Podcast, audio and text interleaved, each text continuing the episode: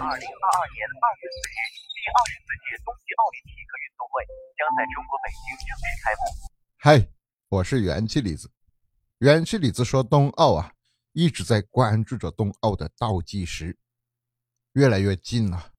现在距离冬奥开幕只有十一天了。这两天我就在想啊，我们俗话说万变不离其宗，那么这个冬奥会。它有什么东西是不能变的呢？就什么东西都变了，有一样东西不能变，那那样东西一定是最神圣、不可更改的东西，是什么呢？我研究来研究去，我发现奥运的火种，那才是每一届都不能改变的东西。那么你知道北京冬奥会的火种是什么时候，在什么地方采集的吗？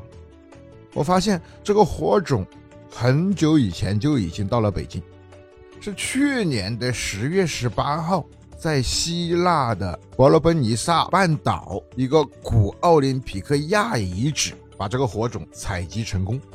采集成功以后，北京冬奥会的火种就在希腊首都雅典的帕拉辛奈科这么一个体育场，由希腊奥委会交接给北京的冬奥组委会。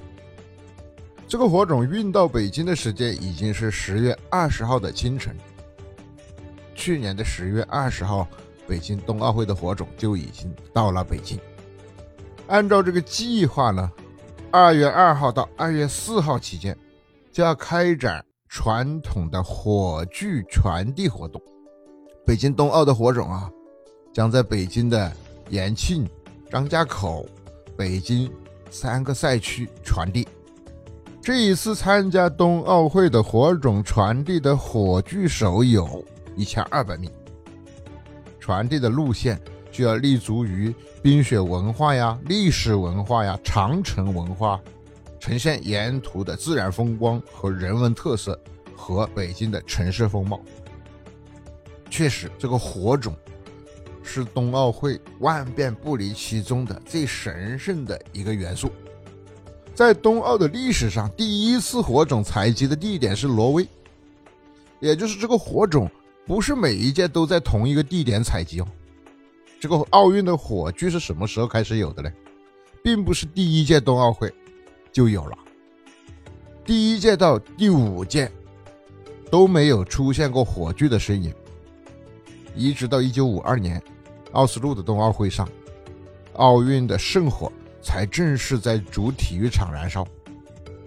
和现在的冬奥会不同的是，当时的奥斯陆冬奥会的火种，它并不是来源于希腊，而是取自挪威的一个冰雪运动的奠基人，叫洛德海姆。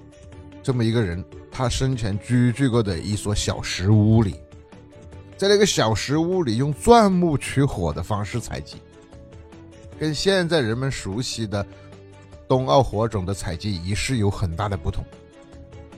此后呢，在主办国还要采集冬奥会火种，再采集一次也成为了一种惯例。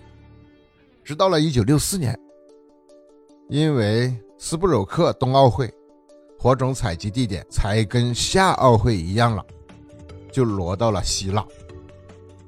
从此以后，冬奥会的火种采集仪式就都在希腊进行。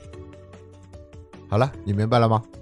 冬奥会的火种是哪个时候才跟奥运会的火种统一起来了？那么你也知道了，北京冬奥会的火种是在哪里采集的？什么时候就已经到了我们北京？那么最重要的时刻就是二月二号到四号，这个火种就以火炬的形式，就在我们比赛的几个赛区进行传递。非常羡慕。